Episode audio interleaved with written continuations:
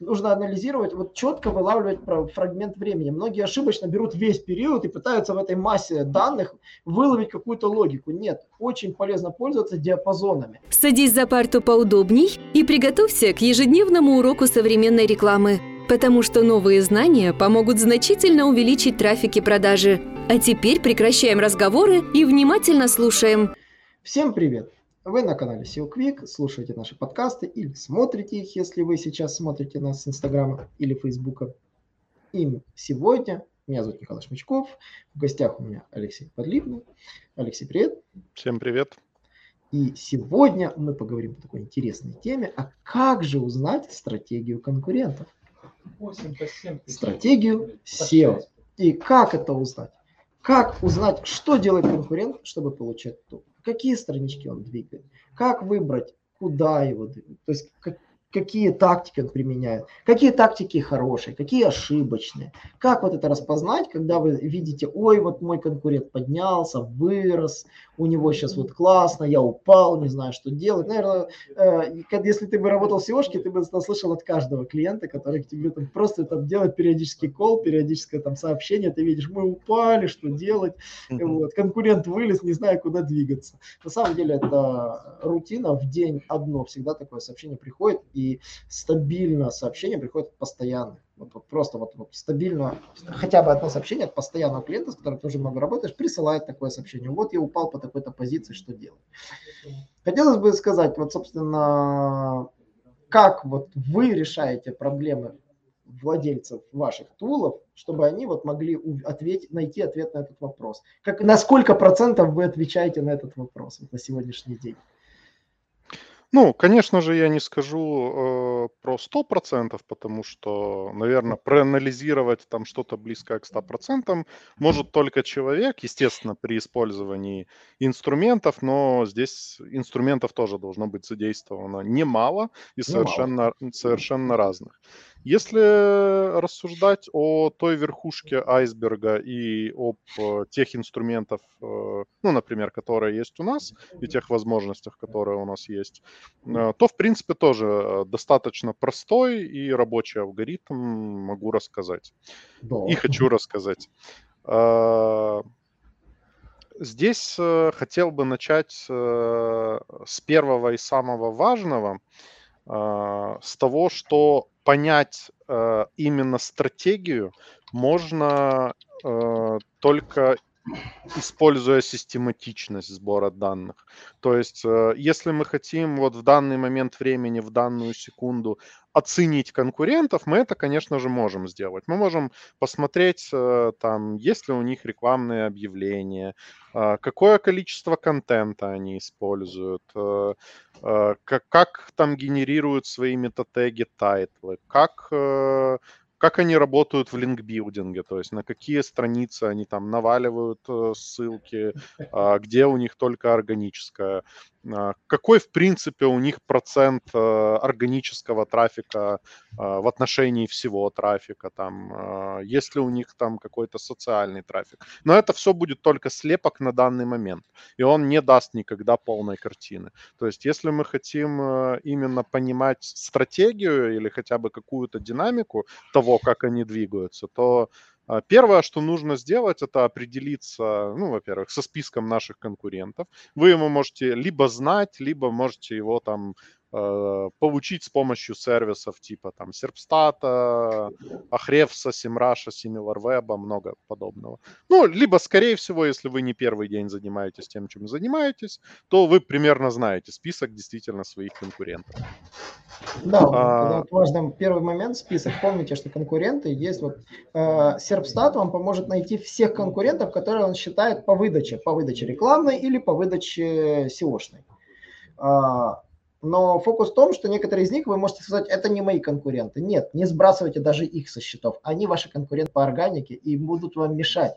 они будут мешать выдаче, и у вас есть два пути, либо их подавить, либо начать с ними сотрудничать. Вот, собственно, вот этот момент тоже вы должны выделять, когда работаете с конкурент-анализом. И да, ты правильно сказал, что нужно искать конкурентов, которые появля... которых вы сами знаете, потому что есть такой нюанс, что ваши конкуренты не используют SEO. Я, кстати, писал на эту тему видео, кому не нужно SEO. Да, есть бизнесы, которым SEO в классическом виде, в привычном, не нужно. Они развивают, например, вот фирма Peugeot, да, вот сегодня у меня была консультация с человеком, который собирается работать в компании Peugeot, SEOшником. Вот, и он а, переходил там на должность, переводился, и ему говорит, что на что мне обратить внимание. Говорит, нужно ли мне собирать семантическое ядро? Я сижу такой, а зачем? Вот. Вы сами создатель своего продукта. Какая семантическое ядро на Peugeot 208 вы хотите собрать? Я говорю, у вас есть точки роста, которые вы теряете. Но э, какие-то вещи вам делать не нужно. Поэтому э, вот по поводу вот того, как нужно работать, каждый раз по, нужно смотреть на поиск конкурентов по-своему. Вот ты правильно сказал этот момент с поиском конкурентов. Давай продолжим. Ну, если возвращаться к алгоритму, то я бы взял, для начала создал бы список конкурентов. Допустим, у вас их основных 5 или 10, этого достаточно. А, далее, далее, я бы вы, выделил, а, наверное, какую-то таблицу соответствий, то есть каких-то основных а, страниц на вашем проекте, страницам у конкурентов. То есть, если вы, например, торгуете айфонами, вам было бы интересно сопоставлять э, метрики, во-первых, главных страниц ваших э, сайтов, во-вторых, там главных страниц категории, где находится ну, интересующий ваш товар, непосредственно саму товарную страницу. Э, дополнительно, например, э, там страницу блога, если у вас они у всех есть, то их тоже интересно сопоставить. То есть э, выбрали сначала там 5, 8, 10 конкурентов, и потом для себя и для каждого конкурента выбрали еще 5, 8, 10 вот таких типовых страниц, э, которые, ну, важные и отличающиеся друг от друга. Uh, да, следующий нюанс uh, это обязательно себя же тоже добавить в эту таблицу сравнения. Вот. Не анализировать только конкурентов в отрыве от себя, но и себя тоже. И затем надо, ну, во-первых, э, определиться тоже, какие основные метрики, которые вам нужны. Ну, если вы не знаете, то начинайте с самого очевидного. То есть э, размер контента, а, размер метатегов, э, в принципе, само абсолютное значение метатегов, то есть, чтобы понимать, как их составляют. А, по SimilarWeb или у нас есть просто э, функционал определения трафика, можно посмотреть на процентное распределение э, трафика. А, то есть сколько процентов органики, сколько реферального, сколько социального, сколько прямого. Потом абсолютное значение трафика тоже полезно знать. И любые метрики, которые касаются бэклинков, то есть линкбилдинга, то есть какое количество ссылающихся страниц на главную, опять же, на категорию, на карточку товара.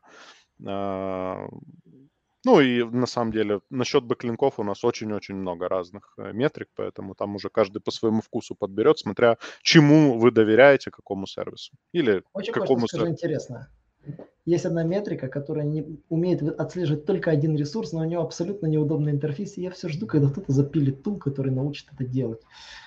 А, а когда клиент делает редизайн, по факту URL остается, иногда даже title остается, description остается, но человек сделал редизайн. единственный tool, который позволяет это отследить, это веб-архив. Ну, у нас есть автоматический парсинг веб-архива. Как визуально оценить веб-архив, что там картинка поменялась, но при этом текст остался, понимаешь? Вот, это, вот этот момент, когда реально они спрыгнули, там, переделали макет дизайна, вот именно, что он изменился визуально. И не просто там текст добавился какой-то, а вот ты видишь, что были, было одно меню, а теперь оно вот вообще другое. Мы на самом деле столкнулись с этим, когда делали анализ сервисов, э, э, как-то э, э, Календи, по-моему, есть такой сервис по ивентам. И вот самый популярный сервис по ивентам в Америке перетерпел 7 редизайнов за 10 лет. 7. Вот он делал редизайны, и он с тех пор, пока он с ерунды вот этой набирал брендовый трафик, мы смотрели, у него был момент, когда он провалился, а потом, когда он сделал просто редизайн и больше ничего не делал, взлетел вверх. Он просто сделал удобный редизайн. И вот это то, что вот, вот, вот та стратегия, вот, вот говорю, такой маленький нюанс, который, когда вы парсите тулы, вы не должны забывать, что есть классный инструмент, который умеет парсить. Вот. Но нужно еще и отслеживать хронологию вашего конкурента, потому что ни один сервис, допустим, Ахребс увидит, он ссылки не делал, а вы видите по органике, тресь взлетел, да, а он редизайн сделал. Вот этот момент тоже нужно прослеживать, когда вы занимаетесь анализом стратегии конкурентов. Ну, смотрите, я бы это решил достаточно просто. У нас есть такой банальный простой параметр, как размер, э, просто размер HTML. Ну да, вот можно выловить, если он менялся, то хотя бы выдать скрины отсюда. То есть был, если если он менялся, то это повод пойти посмотреть, а что, что случилось. Ну, понятно, что там, если мы пробиваем это все, допустим, раз в неделю, то, скорее всего, не будет каждую неделю меняться размер. Э, или там, если какие-то динамические есть элементы, то будет меняться незначительно. То есть мы заходим, видим там 17 500, и оно это там очень... прыгает очень классно сказал, да, что первоначально вы делаете срез, потом вы делаете динамическое обновление данных, вот благодаря парсингу, да, получается, это делается динамическое обновление, отслеживание, мониторинг конкурента. Да, да, но, да, да. Но для стратегии еще очень важно знать историю. И вот для истории да, да, да. Вот. Здесь помогают действительно сервисы. У Сервстата клевый сервис по динамике органики. Мне очень нравится, я его обожаю смотреть. На самом деле, вот эти вот прыжки органики, когда он пытается при, видимость высчитывать. Вот, вот, собственно, мы этим пользуемся активно, когда следим, что происходит с конкурентами. Почему? Потому что мне иногда надо Яндекс смотреть, а Серпстат, он пока единственный, который по Яндексу дает адекватную картинку. Вот. Э, в этом плане мы, мы ним пользуемся, и когда мне надо посмотреть историю, что происходило с сайтом, да, то есть если я вижу какие-то колебания, да, то я сразу пытаюсь понять, что происходило в этих колебаниях, когда он взлетал или когда он падал. Вот всегда вот этот, этот момент очень интересен, что почему какой-то сайт обвалился вниз. Не медленно просаживался, а именно обвалился или поднялся, что какие действия он внедрил. И здесь помогает как раз, вот я правильно тебе скажу, по, поиск маркерных точек помогает как раз, вот я в Серпсате смотрю, где, допустим, прыжки с видимости происходят, я всегда, когда вижу, что какой-то резкий идет обвал в течение месяца, я как раз смотрю в архив в этом периоде, что происходило с ресурсом. А потом смотрю backlink и, такие вот вещи, контент, то есть там title ы, то есть уже на такие вещи стараюсь обращать внимание. То есть э, что могло бы поменяться.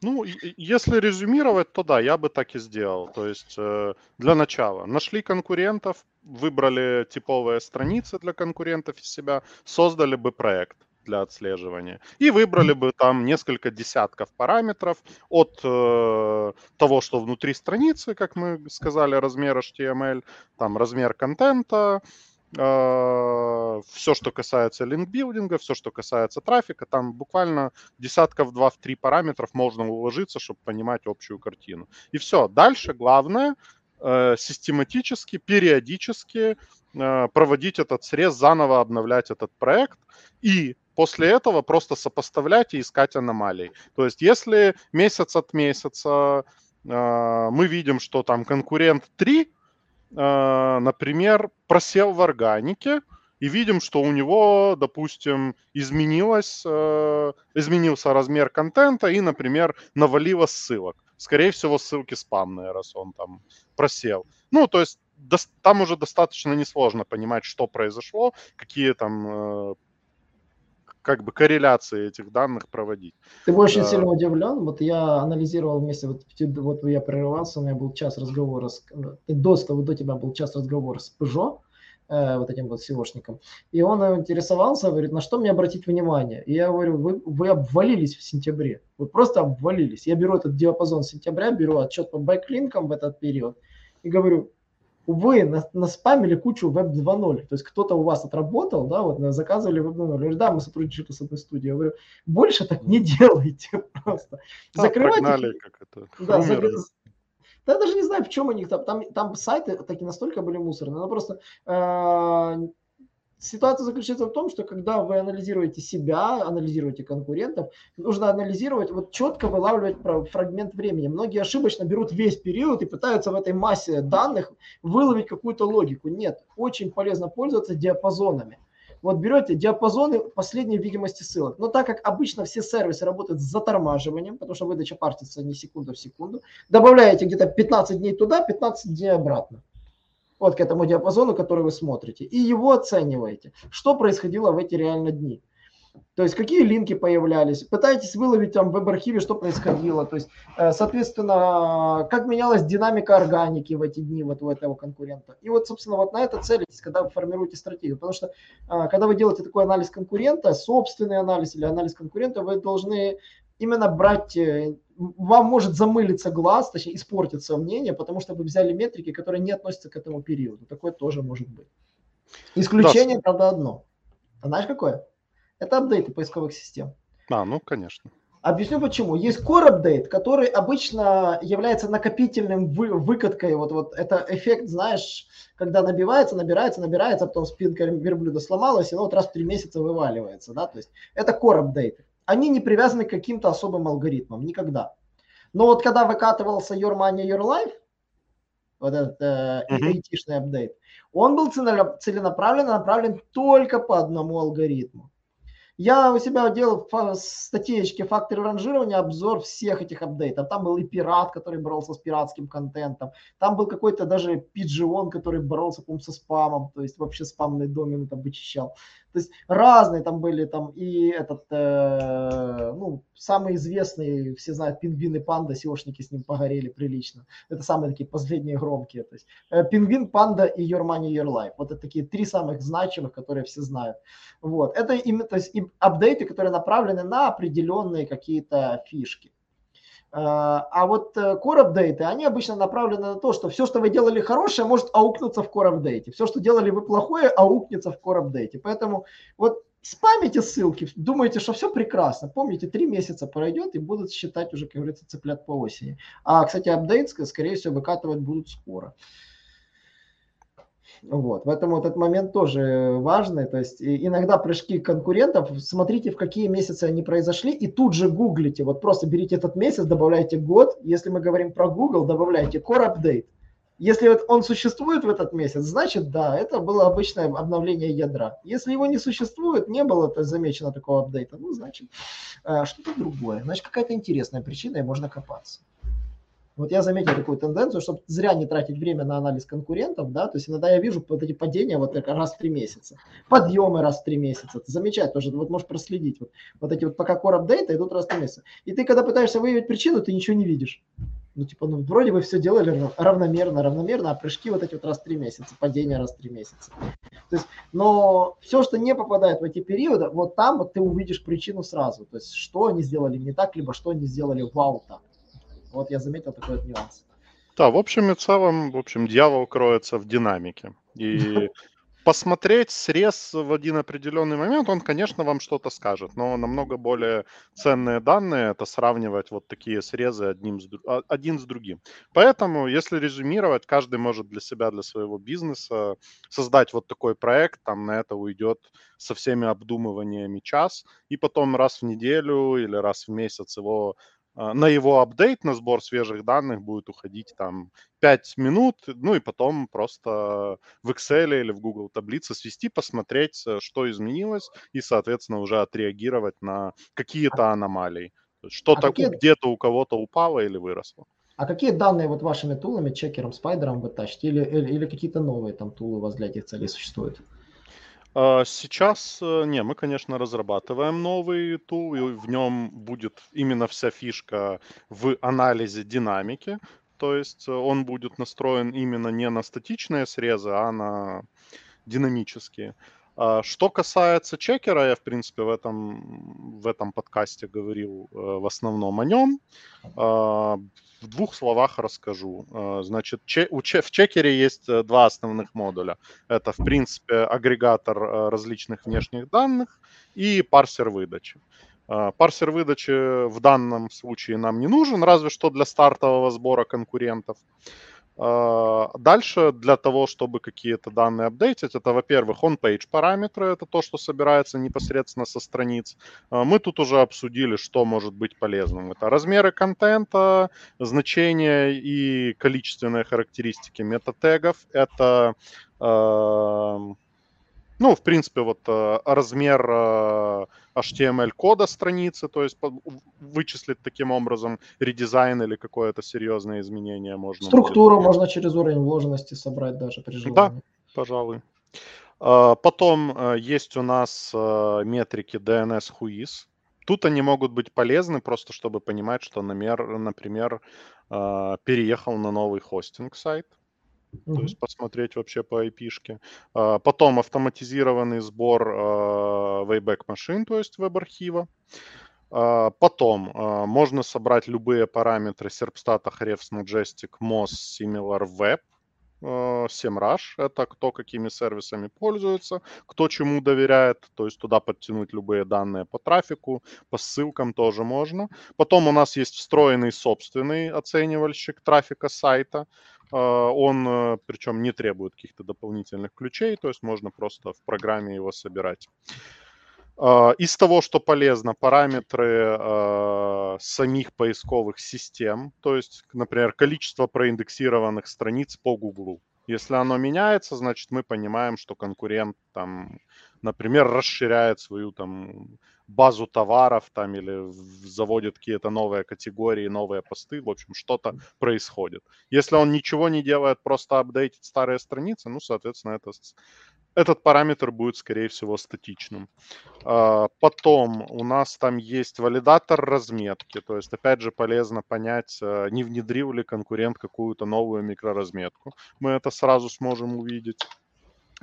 А, потом очень важные два параметра, это именно ну, с точки зрения вот, оценки стратегии, это PageSpeed Insight и Mobile Friendly Test.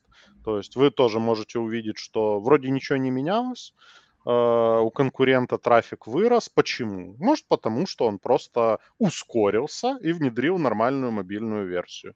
Соответственно, начнет получать больше трафика, потому как, ну, это один из важнейших тоже факторов ранжирования.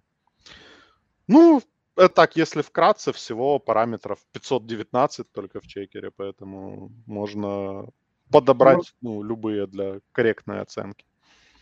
А вот какие приоритетные, здесь, как говорится, уже вы поймете на практике, потому что Google свои факторы ранжирования не раскрывает. Э, некоторые вещи, когда SEOшники понимают, они действительно важны, а какие-то имеют посредственное значение. Некоторые, некоторые задачи требуют, э, могут потратиться исправиться очень быстро, то есть когда вы можете среагировать, что там конкурент что сделал, вы можете отреагировать быстро, но займет у вас минимум времени, то есть равно денег, а некоторые задачи вы поймете, что вам никогда не выполните, вам нужно вообще идти другим путем, потому что ваш конкурент пошел вообще по своему пути, а вам нужно, ну, вы, вы за ним повторять точно не будете. Ну, потому что вы будете выглядеть глупо и нелепо, потому что получается, что вы скопировали его фишку и будет, будет чувствоваться вторичность.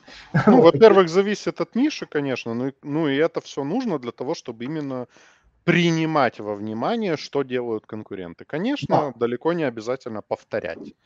Мы заметили, что те, кто повторяют, они очень сильно отстают. Вот, то есть, э, они, э, когда ты повторяешь, ты должен превзойти. Вот это вот, вот такой нюанс. Э, на эту тему даже в контенте Брайан Дин рассказывал, что это очень сложно вот по технике небоскреба двигаться, ну, когда ты должен создавать контент, превосходя существующий.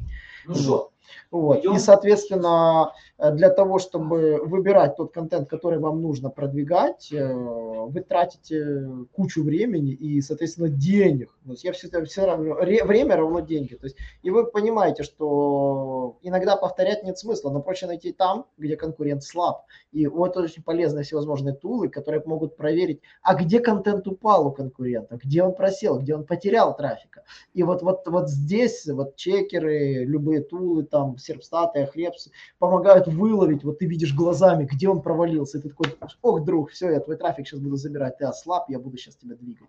Вот, на самом деле, на этом я построил свою стратегию, вот Алексей будет тоже интересно, называется стратегия тонкого контента, когда вот ты выискиваешь слабости, где конкурент по какой-то причине провалился, ты создаешь такой же контент у себя, э, только делаешь лучше его, вот превосходишь, но ты, э, фишка заключается в том, что в этом случае тебе легче передавить, чем ты пытаешься передавить конкурента, где он на первом месте. И вот здесь ты экономишь кучу времени и сил. Вот на самом деле вот тоже вот все стратегии конкурента вычисляйте там, где конкурент просел. Это, кстати, ну, очень похоже из бокса. Знаешь, вот когда боксируют, никто не пытается бить в блок. Ну, никто не бьет там, ну, то есть специально пытается, никто не пытается пробить блок. Все еще тот момент, когда э, боксер опустил руку и пытается вот угадать именно туда нужной силы удара, вот именно вот в, это, в этом направлении. Именно здесь кроется вот вообще фишка, кстати, в сиошке, а, а очень похожа на бокс. Хоть это мой не самый любимый вид спорта, но э, здесь это как раз и основано поиск вот этих слабых мест. Ну и, соответственно, хотел бы закончить эту фразу цитатой, цитатой из, ну, вообще из Алисы в стране чудес. Помнишь, там была такая птица Додо, там, где они бегали по кругу, там, когда они мокрые все были, и они бегали по кругу. Суть заключалась в том, что он сказал, чтобы стоять, нужно бежать, а чтобы идти, нужно бежать еще быстрее. И они там произвольно бегали, каждый в своем направлении, то есть не было какого-то порядка.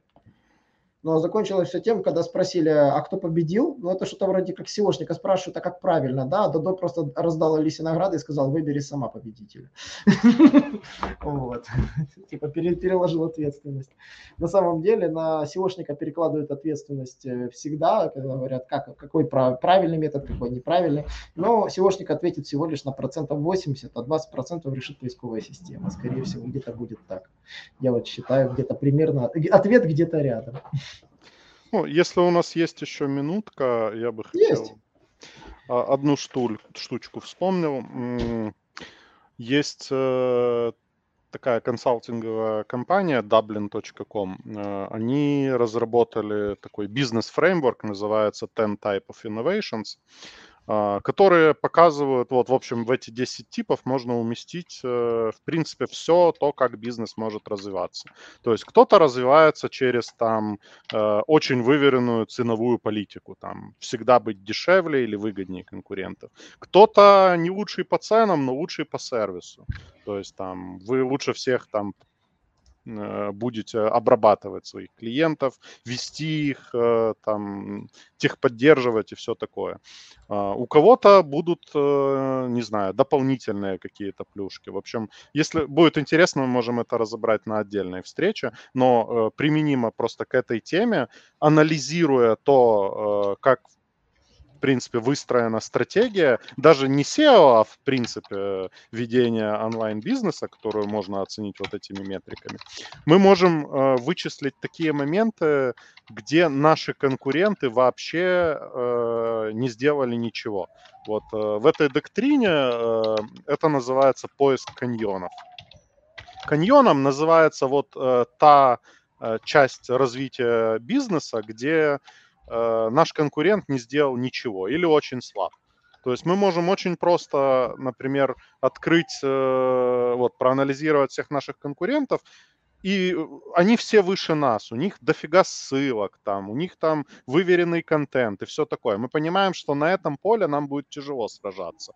Но мы спускаемся чуть ниже и видим, что у половины из них, например, нет мобильной версии. Потом смотрим, что там у 7 из 10, например, не внедрена микроразметка, допустим. Не обязательно это будет так, но все же. А, там и у половины из них посредственные показательные PageSpeed Insight.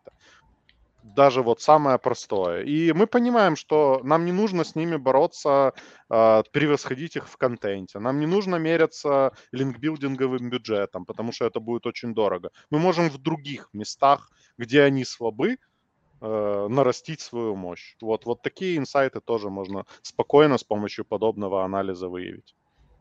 Mm-hmm. Кстати, ты меня затронул интересную тему, я даже ее заанонсил. Мы такие ее запишем в следующий раз. Это 10 типов инноваций. Я очень хочу как раз на эту тему побеседовать. И даже закинул анонсик сейчас себе в Facebook. Э, посмотрим, ну, чтобы народ отреагировал. И я буду только рад, если ты придешь, и мы это как раз типа инноваций и их практическое применение в IT как раз мы бы рассмотрели. Вот я тебя даже тегнул, ты видишь этот пост. Вот. Тема очень интересная, я готов эту тему обсудить на следующем подкасте. А для того, чтобы вы не пропустили следующий подкаст, не забудьте, конечно же, подписаться. И подписаться не только на меня, можете подписаться на даже соцсети, у меня тоже Facebook есть, и у Алексея есть Facebook, и, собственно, у компании есть тоже все соцсети, вы можете на них тоже следить следить. Э, все анонсы будут на всех каналах, когда выходит у нас контент. Помните, что наши каналы сделаны для того, чтобы вы вовремя получали уведомления, когда у нас выходит клевый контент. А мы делимся классными фишками. Коля всегда заходит и палит классные 2-3 фишки всегда в разговоре или там на каком-то вебинаре. Что иногда мне пишут, Коля, не полифишки. Вот. Э, и на самом деле у нас много интересного и полезного, поэтому не забывайте про нас и подписывайтесь. Пока-пока. Наш урок закончился, а у тебя есть домашнее задание – применить новые рекомендации для получения трафика и продаж. Также оцени наш урок и оставь свой реальный отзыв в Apple или Google подкастах для получения специального подарка в чате сайта SEO Quick.